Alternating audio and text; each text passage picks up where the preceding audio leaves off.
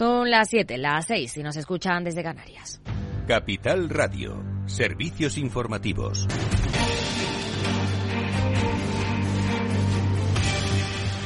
¿Qué tal? Buenas tardes. Pendientes de la Cámara de Representantes de Estados Unidos, que tiene previsto votar el proyecto de ley para elevar el techo de la deuda pública a más de 31 billones de dólares, un paso fundamental para evitar un impago que podría producirse a principios de la próxima semana sin la acción del Congreso. El acuerdo bipartidista necesita la aprobación tanto de los republicanos como de los demócratas, y es que ambos partidos se oponen a partes importantes del proyecto de ley. Y a esta hora, Madrid presenta en Bruselas la candidatura para ser elegida sede de la Autoridad Europea contra el Blanqueo de Capitales, una nueva institución con competencias supervisoras, normativas y de coordinación entre las unidades de inteligencia financiera de los Estados miembros que está en proceso de creación. Y Países Bajos ha aprobado un nuevo sistema de pensiones tras 16 años de debates. ¿En qué consiste, Alejandra Gómez? Buenas tardes. Buenas tardes, Aida. Así es. Hoy el país centroeuropeo da luz verde a una nueva ley de pensiones en los Países Bajos. Lo consigue tras 16 años de debates y con el respaldo de diputados, senadores, empleadores y también sindicatos. Esta reforma apuesta por una jubilación más personal y acorde a los cambios de trabajo, pero eso sí, también más arriesgada. Se ha denominado la Ley de Pensiones Futuras y tiene tres objetivos clave. Una pensión complementaria que sube más rápido, una acumulación de pensiones más personal y clara y además un sistema de pensiones más acorde con aquellas personas que no trabajan para un mismo empleador durante 40 años. Por ello, a partir de ahora, la pensión de un afiliado será en Países Bajos la totalidad de las primas pagadas a nombre de ese afiliado, a lo que habrá que sumarle también la rentabilidad que genere ese dinero. Y aunque la pensión varía en función de cada contribuyente, la pensión media está en torno a los 2.845 euros netos y la jubilación estatal que se recibe como mínimo está en unos 1.244 euros netos por persona al mes. Pero no todos son ventajas. La desventaja principal del nuevo sistema es, más, es que es más vulnerable a las oscilaciones bursátiles y que tampoco hay garantías firmes sobre los pagos finales. Gracias, Alejandra. Y el Consejo de Ministros del próximo martes aprobará la adenda al plan de recuperación para recibir un cuarto pago de fondos europeos de unos 10.000 millones de euros. Así lo ha anunciado la vicepresidenta económica Nadia Calviño, que ha explicado que uno de los cambios que el Gobierno quiere introducir es la posibilidad de que puedan acogerse al kit digital empresas de más de 50 trabajadores. También se ha referido Calviño al déficit. Asegura que lo están reduciendo y sin subir los impuestos el fuerte crecimiento económico, la creación de empleo, la floración de economía sumergida que estamos viendo, todo esto está aumentando los ingresos del sector público sin subir los impuestos. Es más, bajándolos, como hemos hablado del IVA, también el IRPF de las rentas más bajas, el impuesto de sociedades de las pymes. Eh, todo esto nos permite que el año que viene bajemos la ratio de déficit público al 3% del PIB el día en que hemos conocido que el déficit baja un 49% en el primer trimestre a 2.768 millones de euros, equivalente al 0,2% del PIB, gracias a la recaudación tributaria y a los nuevos impuestos sobre la banca y energéticas. Y con las elecciones generales en el horizonte, ese adelanto electoral deja muchos proyectos en el aire. El director general de APA Renovables, José María González Moya, ha repasado aquí en Capital Radio las consecuencias que puede tener el vuelco político en el sector de las renovables. Preocupan principalmente los proyectos en tramitación que pudieran verse retrasados, aunque, sin embargo, defiende que se trata de un sector competitivo. Como cada fuerza política, evidentemente, lleva su terreno pues, los diferentes temas, pero las renovables van mucho más allá. Es decir, el, sector renovable no, no, no, no, se limita solo a la lucha contra el medio ambiente, que es lo principal, ¿no? Pero sí que es verdad que el sector renovable desde hace años ya es un sector competitivo. Según González Moya, ya existe un consenso político, social y económico de avanzar hacia la transición energética. Y a las 8, el balance con Federico Quevedo. ¿Qué tal, Fede? Aida muy buenas tardes. Hoy, bueno, hoy la estrella del programa es Cuca Gamarra, secretaria general del Partido Popular. La entrevistaremos a las 9 para analizar esos resultados del domingo y la convocatoria de elecciones anticipadas el 23 de julio. Tenemos nuestra tertulia, por supuesto, donde hablaremos de todo lo que está pasando desde, desde que se celebraron las elecciones del pasado domingo, pero antes también eh, nuestro chico del Chandal, hablaremos de, ya saben, de ponerse en forma, de cuidarse y tenemos también nuestra lupa con Laura Blanco, donde vamos a hablar de Nadia Calviño y, en fin, algo contamos, ¿eh? Pues a las 8, el balance. Claves del mercado. Tono negativo en Wall Street, mientras que en el mercado de divisas, según las pantallas de XTV, un euro se cambia por un dólar 0,637 centavos. Más información aquí en Capital Radio y capitalradio.es. Muy buenas tardes.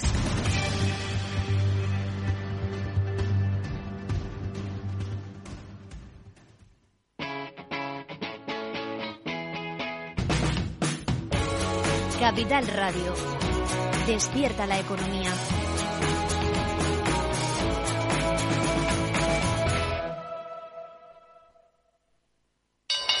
¿Te interesa la bolsa? Compra y vende acciones o ETF sin comisiones hasta 100.000 euros al mes. ¿Has oído bien? Sin comisiones. Más de 550.000 clientes ya confían en XTB. Abre tu cuenta totalmente online. Un broker, muchas posibilidades. XTB.com. A partir de 100.000 euros al mes, comisión del 0,2%, mínimo 10 euros. Invertir implica riesgos. Si quieres conocer mejor las empresas con las que trabajas, empieza por Informa. Compruébalo con tres informes gratis, el nuestro para que nos conozcas más y los dos que tú elijas para tu negocio. Solicítalos ya en Informa.es. Informa, líder en información empresarial.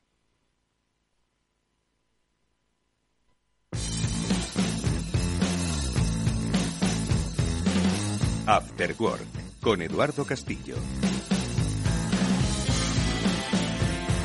¿Qué tal amigos? Buenas tardes, bienvenidos al After Work. Ya comienza en Capital Radio, en directo, aquí, en esta sintonía. Hoy vamos a hablar de, eh, de aspectos que quizás para muchos eh, es muy frecuente conocer en el mundo de la empresa, pero que quizás en otros ámbitos no se conocen tantos. Nosotros nos vamos a adentrar en el tema de esas empresas que pagan el kilometraje a sus empleados, pues por las razones obvias de, su uso profesional, pues de precios, de evolución, de cómo van estas eh, oscilaciones del precio del kilometraje eh, de las flotas o de los eh, empleados, vamos a hablar con, enseguida con Jordi Sala, que es director de ventas de Emburs Captio, una compañía especializada en este tipo de, por lo menos, control de servicios. Ahora nos contará es lo que debemos saber sobre este escenario. Y luego, eh, un eh, apunte que nos va a dar Vicente Ferrio. Él es eh, un especialista en el mundo de la empresa, en el mundo del emprendimiento, y con él, a propósito de su último trabajo, vamos a hablar de la libertad profesional. ¿Qué significa?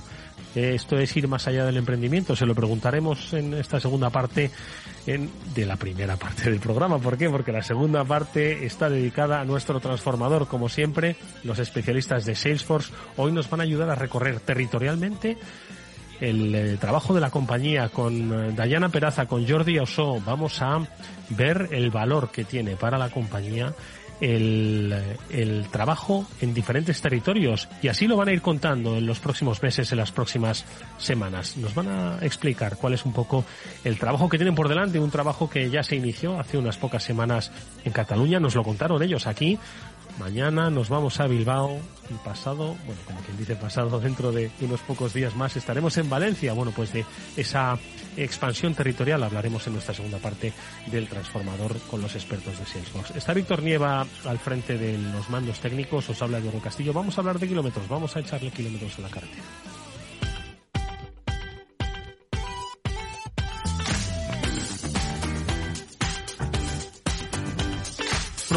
Para muchos de vosotros el concepto de, del kilometraje en la empresa es algo conocido, pero tenemos datos sobre cómo funciona. Esto nos da un poco, yo creo que la temperatura, el termómetro, ¿no? De cómo las compañías ahora mismo pues están gestionando estos pagos y sobre todo el uso que se está haciendo de el, vehículo eh, con labores comerciales. Jordi Sala es eh, eh, director comercial de, para Iberia de Emburs Captio, que han realizado un informe reciente sobre la evolución del eh, kilometraje eh, del año 2023. Eh, Jordi, ¿qué tal? Buenas tardes. ¿Cómo estás? Hola, buenas tardes. Un placer estar aquí en After Work contigo, Eduardo. Oye, que ah, nuestro es, el placer es nuestro, sobre todo para que nos ilustres un poco sobre cómo evoluciona una práctica que quizás no está asentada en todas las compañías, pero que sí que está obviamente muy presente en grandes y pequeñas compañías y que también determina mucho, ¿no? La evolución tanto del control de gastos como del uso, ¿no? Que se hacen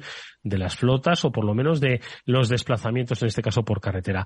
Yo, Jordi, me gustaría en principio situar un poco esta práctica que es habitual, ¿no? En las empresas, al final, cuando uno tiene que hacer uso de un vehículo y tiene que, pues, oye, repostar, no sé si es el vehículo de la compañía o el suyo propio, pero tiene que repostar. En cualquier caso, al final la compañía lo abona y además esto está no solo perfectamente controlado, sino que además hay, no sé si llamar una parte eh, subvencionada. ¿Cómo funciona este, este mundo del kilometraje en las empresas, Jordi? Muy bien. Sí, antes que, nada, eh, Eduardo, simplemente comentar que el estudio que hacemos nosotros eh, lo hacemos anual y justo el que estamos hablando de ahora, los datos que sacaremos, eh, que, comentaremos son de 2022. Lo digo porque en, si estamos viendo ya tendencias de este 2023, que claro, no ha cerrado 2023, es cierto, efectivamente. Con lo cual simplemente hacer este matiz. Y sí, en realidad en lo que comentabas, eh, nosotros hemos analizado pues más de un millón de, gastos de kilometrajes de, este 2022, este año pasado, de 1.800 eh, empresas con las que trabajamos, que son clientes ¿no? del, del, grupo pues en Bus Captio en, en este año pasado y hemos sacado, pues, como ya venimos haciendo, ciertas tendencias, ciertas, eh, pues, analíticas sobre el mundo del kilometraje y como bien decías, es algo muy normal. Yo diría que el 99,9% de los clientes tienen kilometraje, ya sea porque tienen flotas propias y tienen que pues ayudar a, a sus empleados a la movilidad y ahí tienen ya un, kilometraje que procesar con nada más muy poco importe, porque al final la flota es propia de la empresa y, por lo tanto ahí solo lo que hacen es compensar un poco este, este trayecto y el otro mm. extremo están pues cuando ya los vehículos son personales de, del empleado y ahí el kilometraje viene precisamente a, a cubrir con estos gastos que no solo es el carburante, sino también pues el seguro del coche, el mantenimiento, etcétera, ¿no? Mm. Eh, como bien decías, en España hay una normativa clara también sobre lo que queda exento o no, o sujeto de IRPF, de, impuestos, ¿no? En, en, la nómina y en la mayoría de España es un 0,19 eh, euros al kilómetro eh, con lo cual todo lo que se pague por encima de este 0,19 eh, sí que iría sujeto este eh, remanente, este adicional a, que fuera por nómina y, por ahí pues tuvieras que pagar impuestos, ¿no? Es, algo normal. Y, es verdad que en alguna zona, como puede ser el País Vasco, este 0,19 sube y puede llegar a 0,30. exactamente el número no tengo, pero sí que es, un poco por encima. Hmm. Con, lo cual es una práctica muy habitual, tengas flota eh, de empresa o tengas coche personal y por mm. lo tanto es algo que tiene sentido que podamos analizar y entrar en, detalle. Oye Jordi, ¿y cuán, cuán importante es para una empresa por volumen no la gestión de, un, de una, una eh, partida como el, como el kilometraje? Es decir, ¿por qué, iba a decir, por qué es necesaria la existencia de compañías como la vuestra? Es decir, al final, ¿qué, qué, cómo puede impactar una gestión eficiente del kilometraje pues en las compañías que como hemos dicho o bien tienen flotas o bien en este caso pues hace que sus empleados pues tengan la necesidad de, desplazarse con sus vehículos muy buena pregunta. En este sentido eh, la verdad es que claro, ¿qué te voy a decir? Que, que, somos muy necesarios. Exacto, ¿no? Nos dedicamos a, lo que es la digitalización de procesos de este estilo, ¿no? Un proceso de, gestión de los gastos en el que no solo abordamos temas de kilometraje, sino también cualquier eh, tipo de gasto que tenga un empleado, ya sea de viaje o por su desempeño profesional, pues que pueda tener un gasto, pues tendrá que ah, gestionarlo, tendrá que digitalizarlo, tendrá que reportarlo para que se le reembolse o, tendrá que procesarlo de alguna manera y eso tiene una parte pues muy clara de cara, de cada al, día a día del usuario, pero también de cara a la empresa y su back office, con lo cual en nuestras soluciones que vienen a precisamente ayudar a los departamentos financieros y de administración a digitalizar este proceso, tiene mucho, ah, muchos beneficios, eficiencia, control del fraude, control del gasto, eh, también eh, facilidad y, y servicio al empleado, porque al final le estás facilitando la vida, incluso adaptando con tarjetas de pago electrónicas que puedes usar con el móvil para que incluso no tengas ni que eh, usar tu dinero para pagar gastos que son de trabajo, ¿no? Con lo cual, clarísimamente, este tipo de soluciones, como la nuestra, lo que te viene a ayudar es precisamente a, añadir mucha eficiencia eh, y visibilidad sobre, sobre tu, gestión del día a día en los gastos. Mm. Jordi, porque al final, eh, claro, esto requiere de, tú lo has dicho, eh, control del kilometraje, confianza, el manejo de muchos recibos, un control muy exhaustivo, ¿no? De, una numeración, ¿no? Que se produce en estos desplazamientos y que obviamente, ¿no? Pues la, la digitalización viene a solucionar, ¿no? Sí, en este caso, el, concretamente el kilometraje realmente es una de las partidas que más preocupa a los clientes. ¿Por qué? Porque es, es no es fácil el tener un control eh, correcto o, riguroso. Es decir, un, empleado que tenga su coche personal, pues lo de siempre, ¿no? Hay algunos que son un poco más, eh, digamos, laxos en lo que es el control de cuánto kilómetro has generado en tu visita o tu día a día de la empresa pero a poco que vayas añadiendo kilómetros, mm, ya bien sea por, por, mala fe o porque simplemente quieres intentar pues tener un sobresueldo al final de mes, ah, pues e, es verdad que ahí vas acumulando y a la que tengas cientos de empleados que hagan lo mismo, pues ya es un pico. Y, y por lo tanto es un punto que las empresas intentan controlar. En nuestro caso tenemos además una integración con, con Google Maps en la que eh, pones el trayecto que has realizado y, no te deja ya poner más kilómetros de los que tocaría, ¿no? Con lo cual ya estás eh, controlando posibles rutas raras que un empleado diga, diga que ha hecho y, y realmente es un, es un punto que suele preocupar. Es verdad que también os digo, la mayoría de empresas em, ya presuponen la buena voluntad de los, de los empleados en no usar mal de este beneficio ¿no? que, tiene, que tiene la compañía, pero es verdad que a veces se detectan casos raros y, y, teniendo el proceso digitalizado, como es en nuestro caso, es muy fácil detectar cuando hay picos raros y, y quitar, digamos, estas manzanas podridas, si le podemos llamar así, porque al final eh, puede pasar, ¿no? Que tengamos pues algún empleado que está haciendo cosas como no debería y, y, por lo tanto con soluciones como la nuestra lo identifica rápido y lo puede resolver rápido también.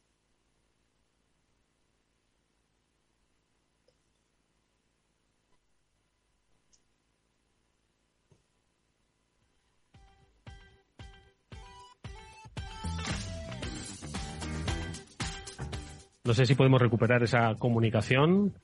Sí, yo, yo os escucho correctamente. ¿eh? Jordi, perdona, nada, hemos tenido una pequeña, un pequeño corte de comunicación, pero bueno, nos estabas explicando que hay un control exhaustivo, ¿no? Sobre la actividad de los, de los empleados. Eh, en cualquier caso, Jordi, eh, el informe os ha permitido ver, eh, eh, cómo eh, pues evolucionan no pues el coste y cómo evolucionan sobre todo los precios. Entiendo que esto habrá se habrá notado en estos tiempos pospandémicos en estos tiempos de inflación. Cuáles son un poquito esas principales claves que habéis visto muy bien, sí. Eh, si comparamos sobre todo, es lo que hacemos, eh, comparar este 2022 con el, con el año anterior, 2021, eh, aún vemos, en 2021 fue, estuvo muy afectado por, por lo que es la pandemia, por la pandemia del COVID, con lo cual sí que realmente la, evolución ha sido clara en lo que se ha retomado lo que son los viajes corporativos, el kilometraje también se ha visto ah, pues realmente incrementado en lo que era 2021,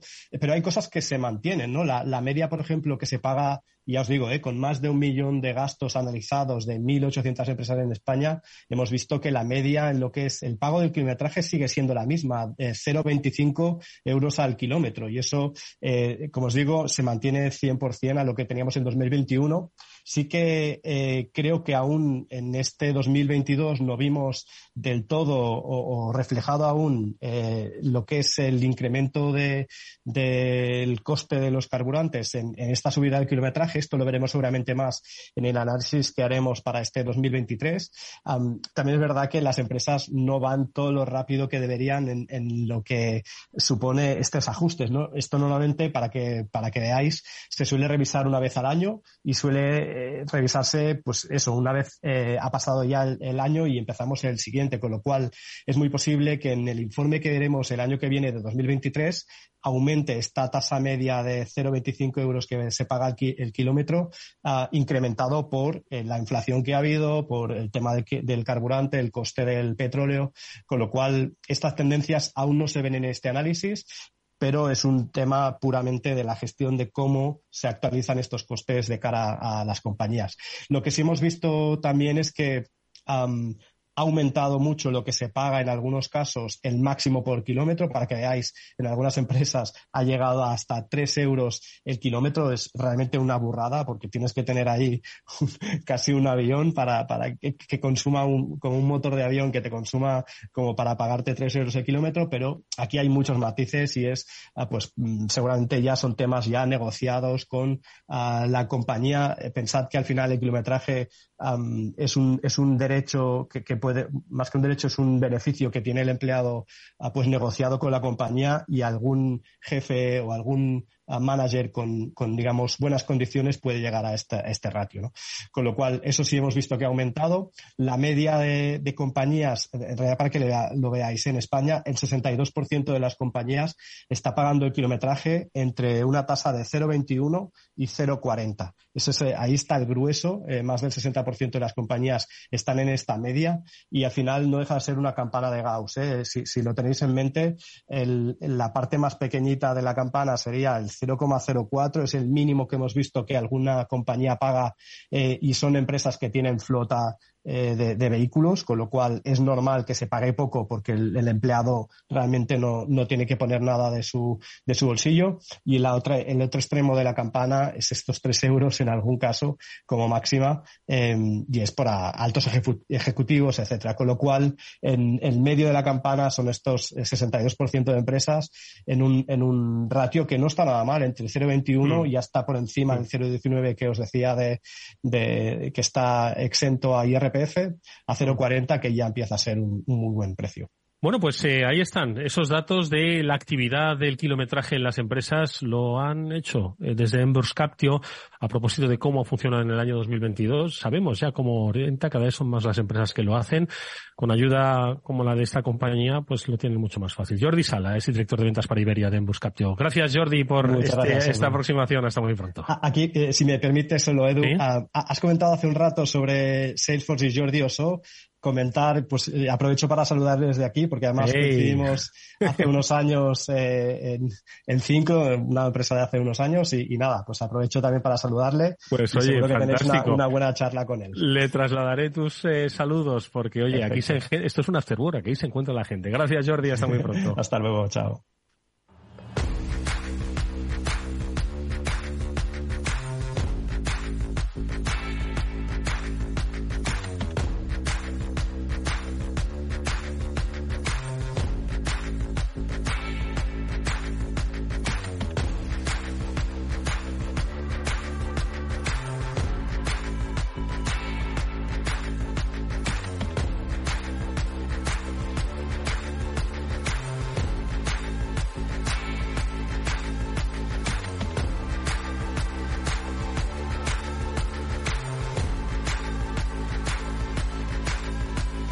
Eduardo Castillo en Capital Radio, After Work.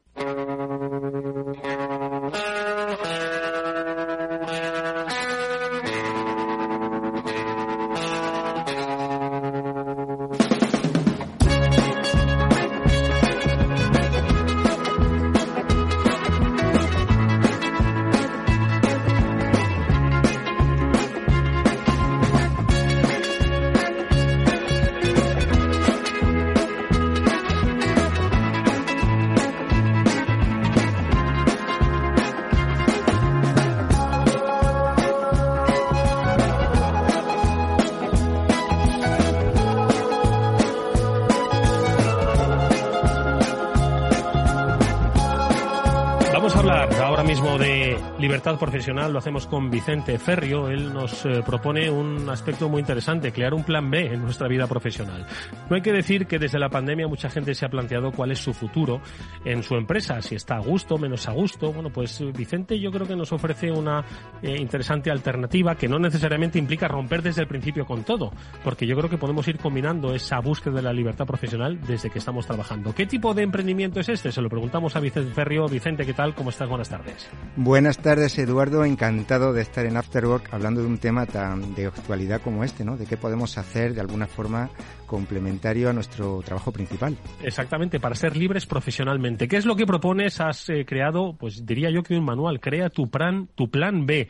Yo creo que el plan B está muy bien empleado, ¿no? Cuando uno de repente está pensando en cambiar de empresa, por las razones que sea, siempre dice, mira, es que no, no me voy porque no tengo un, un plan B a mano. O por otro lado dice, mira, tengo un plan B, creo que voy a dar el salto. Háblanos de ese plan B en la vida de las personas, ¿cómo se lleva? Efectivamente, Eduardo, muchas personas, muchos profesionales tienen el miedo a, dar el salto al vacío, a poner en riesgo su seguridad, a renunciar a su pasado. Sin embargo, todos tienen mucha inquietud en hacer algo diferente, en hacer algo que sume a su carrera, que les haga sentirse más realizados y, al mismo tiempo que les haga sentirse más seguros de cara al futuro. Y de eso se trata precisamente crear un plan B. Es un complemento a su carrera. Un amortiguador a los cambios y a la fragilidad del mercado laboral que todos estamos viendo ahora. No se trata de renunciar a lo que hemos hecho, sino, sino de hacer algo adicional como a un proyecto simultáneo a lo que estamos nosotros acostumbrados a hacer en nuestra vida profesional. De esa manera podremos prepararnos para los cambios que vienen, hacernos visibles, diferenciarnos, destacar sobre los demás y, ¿por qué no?, ser también más empleables en el caso de que queramos seguir por cuenta ajena.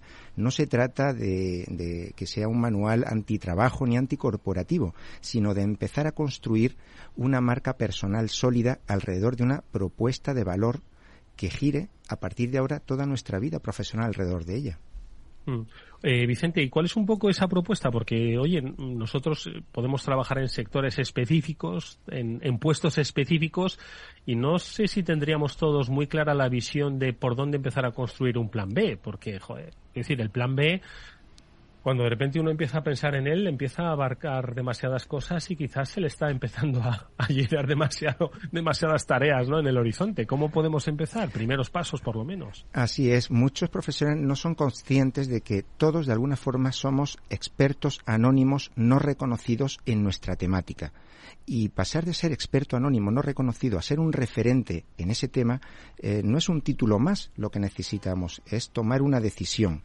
Eh, muchas veces gastamos tiempo en planear cosas de lo más variopinto y dedicamos muy poco tiempo a poner en orden y estructurar todo lo que hemos hecho en nuestra vida y en nuestra carrera.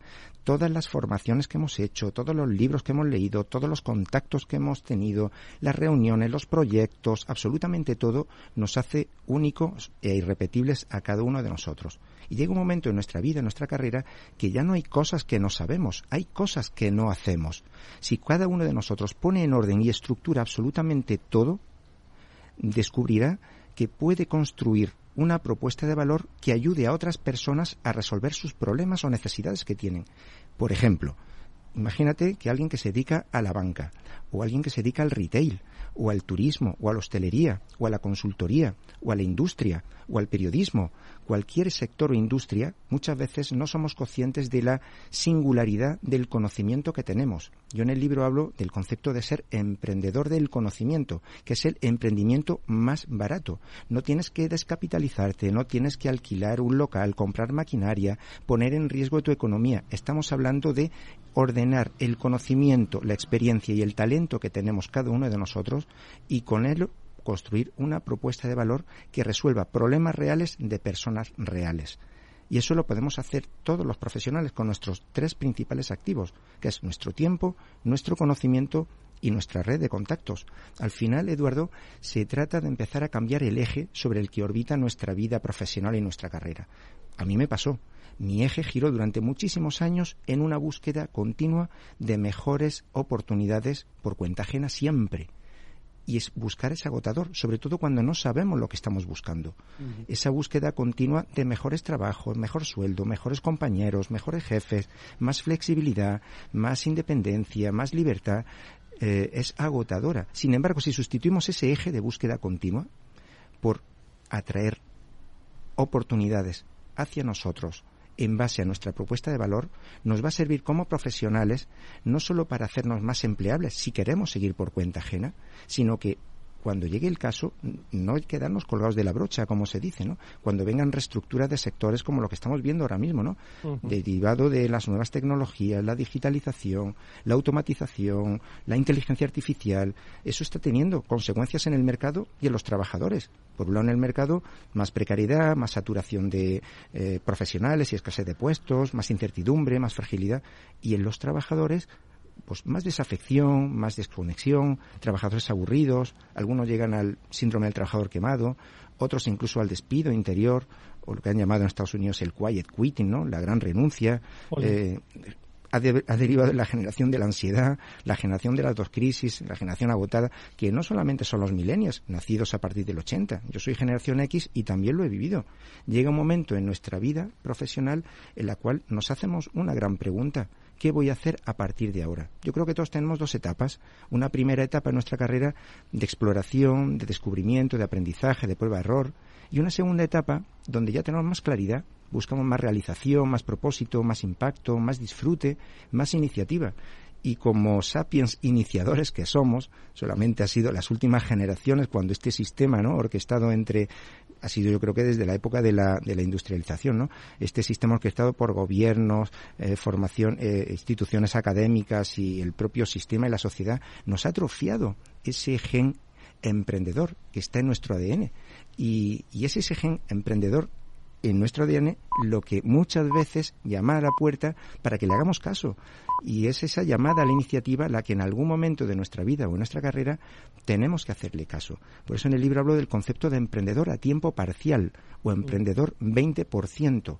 ¿Quién es? Pues alguien que empieza a dedicar el 20% de su jornada laboral, entre una y dos horas al día, a construir esa propuesta de valor basada en su conocimiento. Repito, cualquiera puede hacerlo solamente con su tiempo, su conocimiento y su red de contactos. Estructurar su conocimiento y darle forma de una metodología, de un sistema con el que poder ayudar a otras personas. Cuando yo hablo con profesionales de la banca me dicen, ¿qué puedo hacer yo?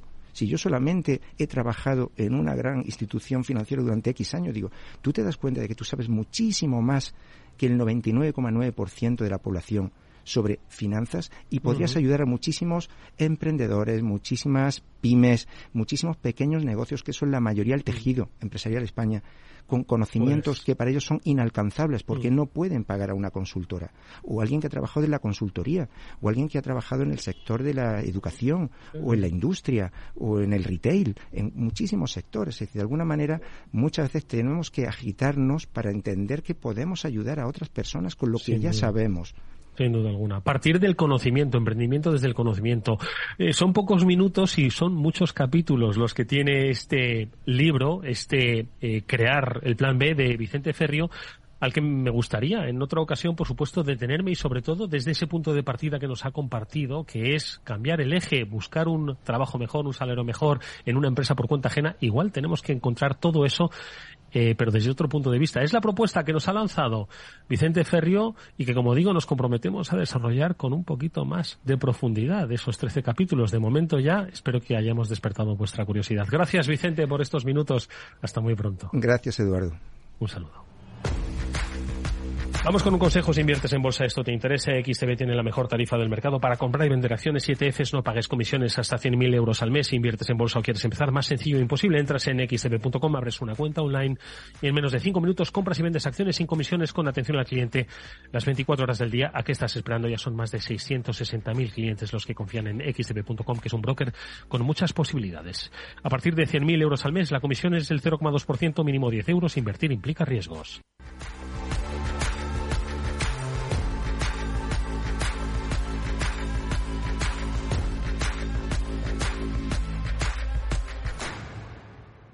Después del trabajo, After Work, con Eduardo Castillo, Capital Radio. A continuación, El Transformador, de la mano de Salesforce.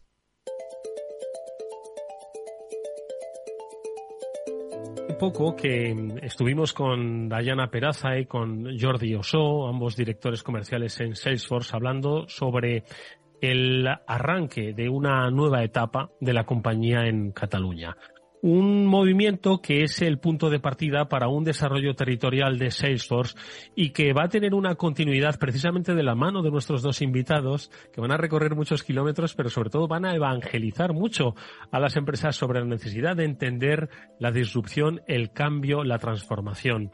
Con Jordi y con Dayana compartimos nuevamente este transformador. Dayana, ¿qué tal? Buenas tardes, ¿cómo estás? Buenas tardes, Enrique. Un placer estar otra vez con, contigo en esta sesión de, del transformador. Y saludamos igualmente a Jordi Oso. Jordi, ¿qué tal? Muy buenas tardes. ¿Qué tal, Eduardo? Buenas tardes. Un placer. Oye, lo, primero de todo, Jordi, que sepas que nuestro primer invitado, Jordi Sala, hoy en Emburs Captio, nos ha enviado gratos y eh, afectuosos recuerdos para ti de vuestra coincidencia en otros tiempos, en otras, en otras lides, así que hemos servido de un punto de encuentro como de red profesional, por supuesto, que es al final lo que marcan las relaciones eh, comerciales. Y nosotros precisamente de redes comerciales es de lo que vamos a hablar porque mañana mismo en Bilbao eh, prosigue esa, ese desarrollo desarrollo territorial seguirá el próximo 8 de junio en Valencia, eh, desarrollando eventos en los que, pues, eh, Dayana, eh, eh Jordi, pues se crea una nueva etapa. Contadme un poco este proceso en el que Salesforce inicia, pues, este recorrido, ¿no? Territorial y sobre todo, pues, en un contexto yo creo que interesantísimo con sus complejidades, obviamente, ¿no? Pero que de alguna forma yo creo que va a decir mucho sobre las empresas y sobre las oportunidades que surgen. Pues la verdad es que sí, Eduardo. A ver, eh, para ponernos un poco en contexto, ¿no? El, el 2023 es un año complejo para las, para las empresas y podemos decir que los vientos macroeconómicos no son muy favorables y la, pues, continuamos con una elevada inflación y la incertidumbre económica pues persiste, ¿no? Vemos que, ah, que por parte de los CEOs de, las, de los CEOs de las compañías continúa estando la transformación digital en primer lugar, ¿no? en un lugar destacado de, de su agenda. Y vemos, pues, bueno, que, que todos los índices y los líderes empresariales nos están trasladando, bueno, reconocen ¿no? al, mercado que la velocidad de la, de la innovación digital pues está, se está acelerando y que necesitan pues una, una estrategia digital, ¿vale? Para generar resistencia a este, a lo que comentaba inicialmente, ¿no? Este clima que tenemos. Impulsando, pues evidentemente a las empresas para que ganen en eficiencia y productividad. Pues bueno, ahí es donde estamos y ahí es donde, pues entendemos que estamos bien posicionados, y que podemos ayudar pues a las empresas a superar estos este reto, ¿no? Podemos ser pues asesor digital de confianza y ese es un poco el motivo, ¿vale? pues eh, que podemos jugar una labor tan importante, pues el motivo que queramos acercarnos a las empresas en todo el territorio, ¿vale? Pues para darles a conocer pues cómo les podemos ayudar a transformar sus compañías, orientarlas a cliente y para eso, para conseguir que sean más eficientes y, productivas. Y eso es un poco pues la razón de hacer esa ruta, ¿no? Esa, esa, esa tournée en, en el territorio, en el territorio español, en el cual mm. estamos, haciendo kilómetros, como tú Sí, porque además, siempre que hemos hablado en el transformador de los, de los valores de, de Salesforce, eh, determinan mucho cuál es eh, la forma de trabajar, por supuesto, no solo de los trabajadores, sino de trabajar con las empresas. Y en este sentido hay prioridades de negocio en donde estos eventos ¿no? y esta territorialidad, esta conexión territorial, pues tienen mucho, mucho que ver. ¿no? En ese sentido, yo creo que se mantiene pues una línea continuista ¿no? con respecto a esas prioridades de negocio. ¿no? Sí, exactamente. Eh, nuestra línea este año va a ser totalmente continuista, eh, básicamente porque los resultados nos han demostrado que la estrategia eh, es la correcta, ¿no? Y nos vamos a basar principalmente en, los mismos cuatro pilares de crecimiento que tuvimos el año pasado, que son, por una parte, mid-market. Y aquí quiero aclarar que cuando hablamos de mid-market no hablamos solamente de pymes, sino también de grandes corporaciones que ya tienen un tamaño significativo, tanto en número de empleados como, en facturación. Luego, además, eh, este desarrollo territorial, ¿no? Este impacto en geografías que, estamos comentando, que, está muy relacionado, por otra parte, con, con el mid-market, ¿no? Al final vamos a seguir haciendo foco en, estas geografías donde tenemos nuestras sedes principales, eh, Madrid, Barcelona y Lisboa, pero sin olvidarnos del resto del área geográfica. Y luego el siguiente foco sería eh, la estrategia de, reseller. Los resellers son nuestros partners que, también eh, forman parte de nuestro ecosistema, pero que eh, nos permiten ganar capilaridad y van a ofrecer nuestras licencias durante todo el territorio. Y luego, por último, eh, vamos a profundizar en esa organización por industrias, ¿no? que es algo que ya llevamos haciendo desde hace años y lo que buscamos es tener una organización y una estructura comercial muy enfocada a industria y luego también soluciones verticales pensadas justamente para adaptarse a cada una de, las industrias principales. Mm. ¿Y cuáles son esos mensajes que vais a trasladar en esta, en este recorrido territorial? Como digo, mañana Bilbao, el próximo día 8 Valencia, se sumarán otros territorios.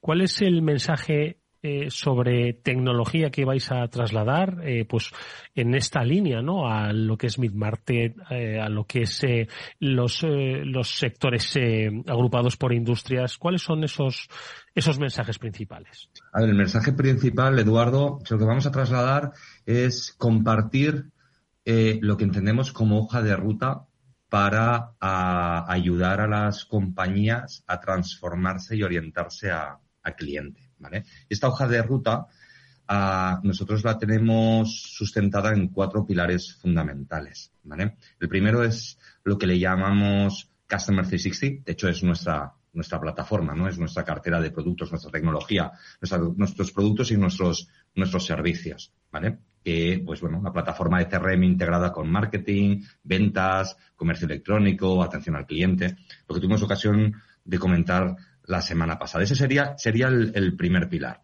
El segundo pilar, todo lo relacionado con inteligencia artificial ah, generativa, ¿vale?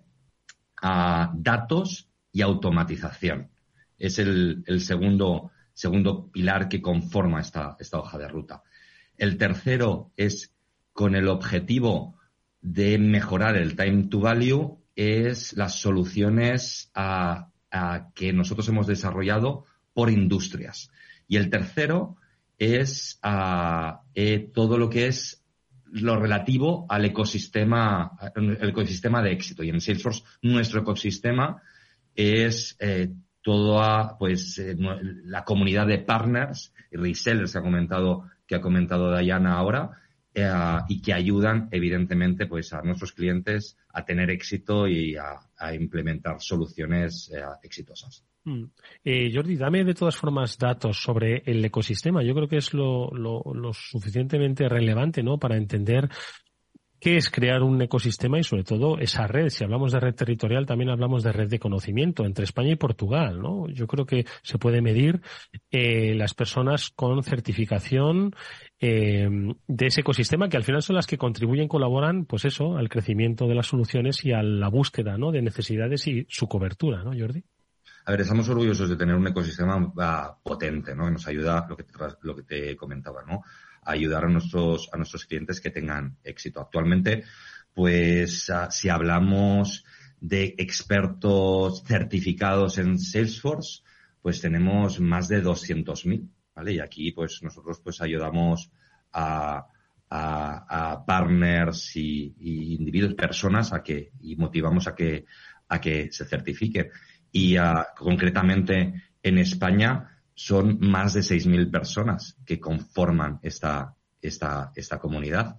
Y, uh, y esto, si lo, si lo hacemos un poco, lo comparamos con uh, el año anterior, pues hemos tenido un crecimiento del 30% en certificaciones y, el, y un 35% en el número de personas uh, que se han unido ¿no? al ecosistema que te decía y que pues muestra lo saludable que, que está y lo, lo, robusto, lo robusto que está y del cual pues nos, nos, nos alegra y nos, y nos hace sentir pues orgullosos ¿no? del, mm. del trabajo que se está haciendo en este, en este año. hablabais, eh, Jordi y Dayana, del, del año 2023 como un año indudablemente complejo. Lo que llevamos así nos lo ha demostrado.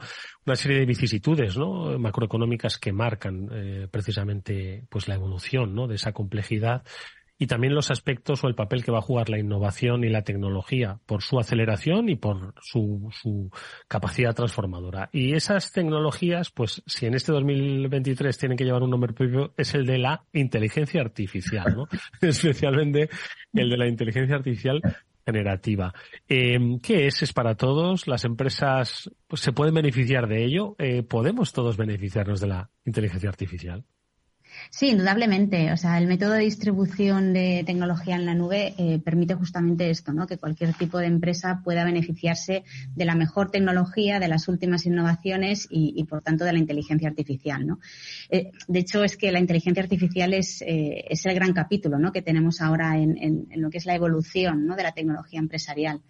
Y, lo que está claro que, que las empresas que no se sumen a, esta tendencia y que no sepan aprovechar sus capacidades, pues corren el riesgo de, no ser una empresa centrada en el cliente, ¿no? Y por tanto van a perder eh, esa oportunidad de ofrecer eh, los mejores servicios y, y, sobre todo de ser competitivas, ¿no? Nosotros concretamente eh, hemos lanzado al mercado una solución de inteligencia artificial generativa llamada Einstein GPT. Mm. Em, y el Einstein GPT, eh, ¿cómo funciona o cómo, ¿Cuáles son esas ventajas de subirse al, carro de Instinct GPT? Eduardo, te ha dejado la pregunta, pero en bandeja. Eh, estábamos esperando esta, esta pregunta. Eh, a ver, estamos Instinct GPT, ¿vale? Lo que ha, y ahora también lo, tanto Diana como yo te lo comentamos un poco más en detalle. A ver, hemos lanzado en, Salesforce, ¿no? Este, este producto, ¿vale? Que está enfocado principalmente a las empresas y permite que el contenido a, creado por la inteligencia artificial corra en todas las aplicaciones empresariales. ¿vale? Instinct GPT eh, ofrece pues a, inteligencia a escala, por ejemplo, ¿no? Estamos ah, moviendo en Salesforce más de 215.000 215 millones, imagínate el número, de predicciones diarias basadas en inteligencia artificial. Esto, evidentemente, lo que ayuda es a nuestros clientes a tomar pues decisiones en tiempo real, ¿vale? A personalizar, a entender mejor su cliente a tiempo real y ofrecerle pues experiencias personalizadas, pues tanto en ventas como atención al cliente, en marketing, en pues bueno, en, en, diversas interacciones, en todas las interacciones informáticas podemos decir que la compañía puede tener con, con los con los clientes, ¿vale? Mm. De hecho, Instinct GPT y lo que decimos es la primera inteligencia ah, artificial generativa eh, del mundo para, para un CRM. Mm. Y mm, la verdad es que el nombre le viene, le viene al pelo. Habéis cogido dos de los grandes revolucionarios de la, inteligencia de nuestro tiempo, ¿no? De nuestro tiempo contemporáneo. Eh, decías que son millones, miles de millones de predicciones basadas en IA. Eh, es fácil de, de utilizar porque, claro, a priori apuntaba Dayana que, que hay que subirse al carro de la inteligencia artificial y es verdad. Esto no se trata de una moda, se trata de de las grandes disrupciones que han ido marcando, digamos, el momento digital y tecnológico de las compañías. Y este es uno de ellos, indudablemente, ¿no? Y desde Salesforce, yo creo que lo habéis visto con mucha, con mucha agilidad y sobre todo con mucha eficacia. Eficacia para las empresas que decías, Jordi, que le sirviese a las, a las empresas que lo pudiesen utilizar, ¿no? Entonces, por ejemplo, ¿cómo se puede aplicar el Einstein GPT, pues en diversas áreas? Que, que, la, que las empresas digan, oye, pues mira, me, como decía Jordi, me sirve para acercarme y personalizar todavía más la oferta a mis clientes. ¿Cómo, ¿Qué ejemplos me pondríais? A ver. Mira, antes te comentaba, por ejemplo, ¿no? Instinct GPT para marketing. Pues, a ver, pues puede ser pues generar dinámicamente contenido personalizado pues para captar clientes, ¿vale? Ah, y clientes potenciales pues a través de los, de los diferentes canales con los cuales interactuamos. Puede ser un correo electrónico, uh, una notificación push en, en el, en el móvil, a través de la web o, en los diversos ah, mm, modelos de publicitarios que podamos tener, ¿no? Si lo enfocamos, por ejemplo, a, vamos a ver, a pensar en, en ventas, ¿no? Pues generar, por ejemplo, a tareas, ¿vale? A automatizar tareas a las fuerzas de ventas que le permitan, pues no sé, por ejemplo, la, la, la redacción de correos electrónicos, a, pues programación de reuniones, y pues preparación también de cuál es la siguiente interacción que va a tener la fuerza de ventas con su cliente. ¿Basado en qué? Pues basado en los diferentes inputs, pues de diferentes fuentes e interacciones que hayan ocurrido en el pasado, con los modelos también predictivos que podamos tener nosotros dentro de lo que es la, la, la plataforma y en el fondo detrás de todo esto siempre está, no vamos a sustituir a la fuerza de venta, la enriquecemos, la persona siempre va a estar. Enriquecemos a la fuerza de ventas pues con esta, ¿vale? Con este, con esa, con la inteligencia artificial. Y esto, pues, si lo extendemos a atención al cliente, pues, pues podemos encontrar multitud de, ejemplos o lo podemos encontrar también, pues, en, en, diferentes industrias o en diferentes puntos de encuentro con el cliente o compañías, etcétera.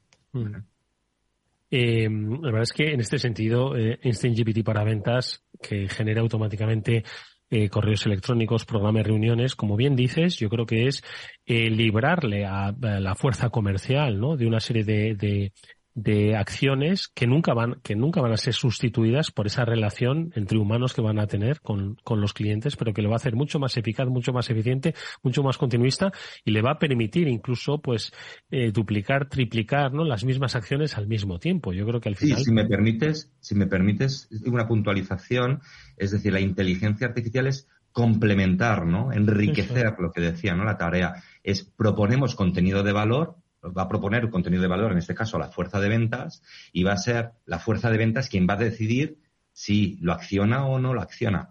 Y eso es muy bueno también. Por tanto, es dar respuesta un poco a las dudas, ¿no? Que a lo mejor hemos oído recientemente de nos van a sustituir la inteligencia artificial. No, hmm. la inteligencia artificial, de hecho, en Salesforce ya hace tiempo que, que estamos trabajando y que tenemos soluciones al, al respecto. Ahora le ponemos un nombre de, de Instant GPT, pero que complementa, sobre todo que veamos que la, la, figura humana no va a desaparecer, sino que se va a aprovechar de, de la tecnología para hacer mejor su trabajo. Y evidentemente eliminar, pues a lo mejor, procesos manuales que, que son menos. Hacer más eficaz el trabajo del humano, es así, ¿verdad? Mucho más eficiente, ¿no? Es así.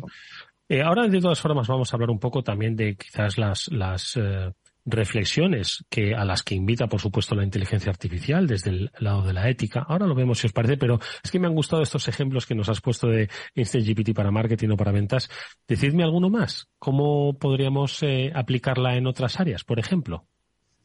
Pues, a ver, por ejemplo, para eh, Instant GPT nos puede dar también en, en el área de servicios, ¿no? Es decir, generar artículos de conocimiento a partir de, notas que de otros casos anteriores, ¿no? Es decir, al final tú puedes generar automáticamente respuestas de chat personalizadas y de esa forma puedes aumentar la satisfacción de los clientes, ¿no? Porque al final ellos lo que perciben es, eh, es que es un servicio mucho más personalizado y sobre todo mucho más ágil. Mm. Eh, sin lugar a dudas está cambiando, ¿no? La forma de entender el trabajo, de concebir las relaciones con, con, los clientes. Y como decía antes Jordi, bueno, pues hay también una serie de circunstancias que invitan al debate y a la reflexión. Este debate entiendo que también lo habéis tenido desde Salesforce, ¿no? Porque al final, si una de las cosas que más se ha apuntado ¿no? en, el, en el debate sobre la inteligencia artificial es el uso ético de la misma. ¿no? Entonces, ¿cuál es un poco la visión y la postura de Salesforce? Porque en Bilbao os van a preguntar mañana, ¿no? Seguro que este debate sale tras las presentaciones y en, y en los diferentes encuentros os lo van a preguntar, ¿no? Al final os van a ver como esos, esos guías, ¿no? En, el, en, el, en la introducción de la inteligencia artificial y seguro que os preguntarán por las oportunidades, pero también un poco por los desafíos y por los miedos, ¿no? ¿Qué les vais a decir? Sí, al final, a ver, la inteligencia artificial está claro que, es una oportunidad, que, tiene el poder ¿no? de, transformar nuestra forma de vivir y, de trabajar pero que también va a suponer un reto, ¿no? Es decir, al final, eh, para todas las empresas, por, porque al final es lo que estamos comentando, ¿no? Eh, es una situación que no está exenta de riesgos porque eh, algunas cosas las va a hacer bien y otras quizás no tan bien, porque al final no deja de haber eh, sesgos muchas veces y, luego sobre todo las respuestas no son siempre del todo correctas, ¿no? Por eso es muy importante que al, a la vez que estamos introduciendo esta tecnología eh, en el mercado, lo hagamos de una forma sobre todo inclusiva y pensando en un propósito positivo, ¿no? Porque si no, sí que es verdad que, que hay un riesgo importante, ¿no? Mm. Jordi, ¿algún apunte más? A ver, creo que es un tema también de sentido, de sentido común, ¿no? Es decir, tenemos, tenemos que tener los principios, a ver, en la inteligencia artificial desde Salesforce hemos intentado trasladar y queremos trasladar y hacer partícipes al cliente de nuestros valores. Al fin y al cabo va de esto. Entonces, generar un, un entorno de confianza y prestando atención y que colabore el cliente también. En eso lo que comentaba Dayana, ¿no? En precisión, aumentar la, la, precisión en cuanto a ese contenido rico, ¿no? Eh, ese contenido de valor que puede proporcionar la inteligencia artificial. Que sea seguro, que sea un contenido honesto, ¿vale? Que evidentemente pues empodere y que sea sostenible, sostenible en, en todos los ámbitos, ¿no? Que respete eh, eh a que, sean contenidos, pues bueno, que, respeten el entorno en el cual, en el cual vivimos, ¿no? Hmm. Un poco es sentido común, es responsabilidad y, ah, y es colaboración, porque Salesforce dispone, propone esta plataforma, esta solución, que se va a ir enriqueciendo a partir de estas, de estas interacciones y, y datos, porque en el fondo es que el dato sea puro para poder obtener buenos, buenos resultados. Hmm.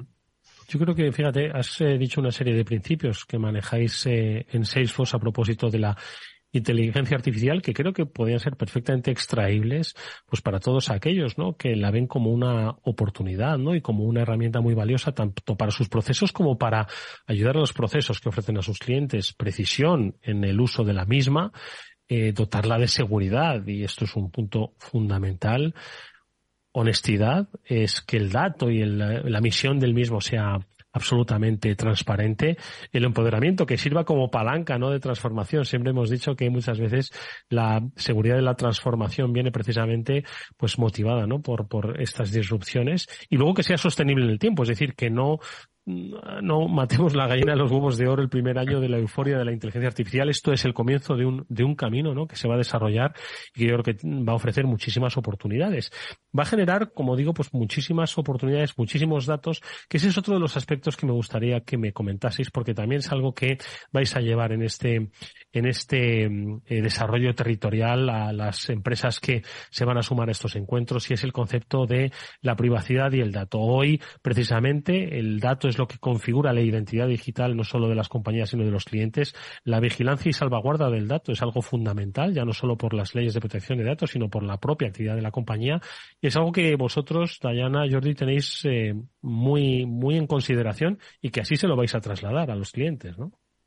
Sí, al final eh, nosotros siempre decimos que la confianza es nuestro valor número uno, es nuestro valor principal y, por tanto es nuestra máxima prioridad es la seguridad y la, y la privacidad ¿no? de los datos de, nuestros clientes. Y un poco en línea a lo que decía Jordi, esto no es algo nuevo, esto ha sido así siempre. Nosotros eh, tenemos, somos totalmente transparentes. El cliente sabe en todo momento dónde están sus datos, puede acceder a ellos, eh, están 100% eh, seguros, puede eh, pues ver su instancia, saber exactamente en qué situación está y, siempre ha sido así, ¿no? Porque, como te comentaba, eh, la confianza es nuestro valor principal.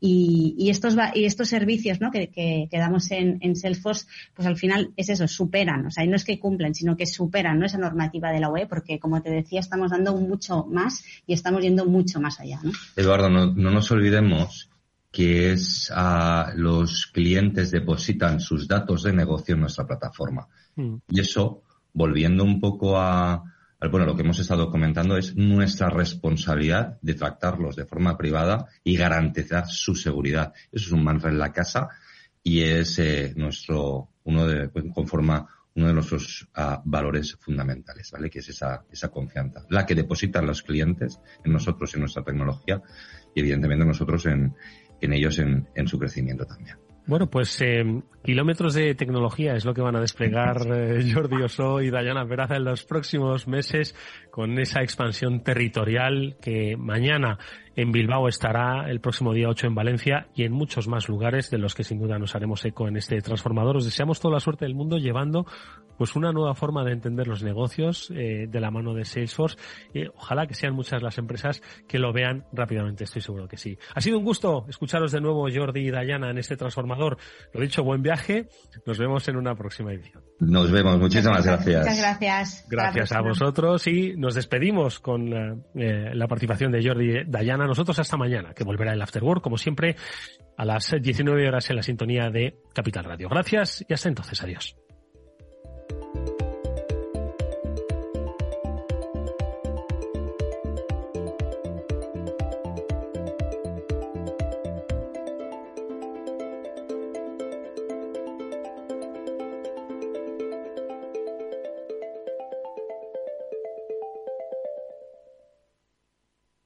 Salesforce les ha ofrecido el transformador. After Work con Eduardo Castillo. ¿Qué es ir más allá? Con Arval podrás llegar donde te propongas de la forma más sostenible y desplazarte como y cuando necesites con una oferta de renting sostenible, segura y conectada. Y preocuparte solo de conducir porque nosotros nos ocupamos del resto. Arval, la transición energética arranca aquí. Más información en arval.es.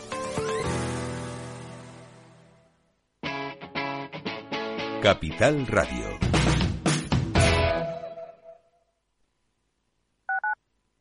Capital Radio 103.2. El próximo jueves tienes una cita con Polestar Talks En esta ocasión hablaremos de diseño con Polestar, marca premium sueca de vehículos 100% eléctricos. Ángela Valdellou, arquitecta y directora del Observatorio 2030 del Consejo Superior de Colegios de Arquitectos de España. Y Enric Pastor, fundador y editor de la revista Manera. Jueves 1 de junio a las 2 de la tarde, Polestar Talks, en Capital Radio, con Chimo Ortega.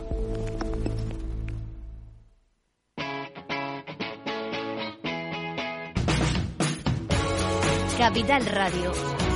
Despierta la economía.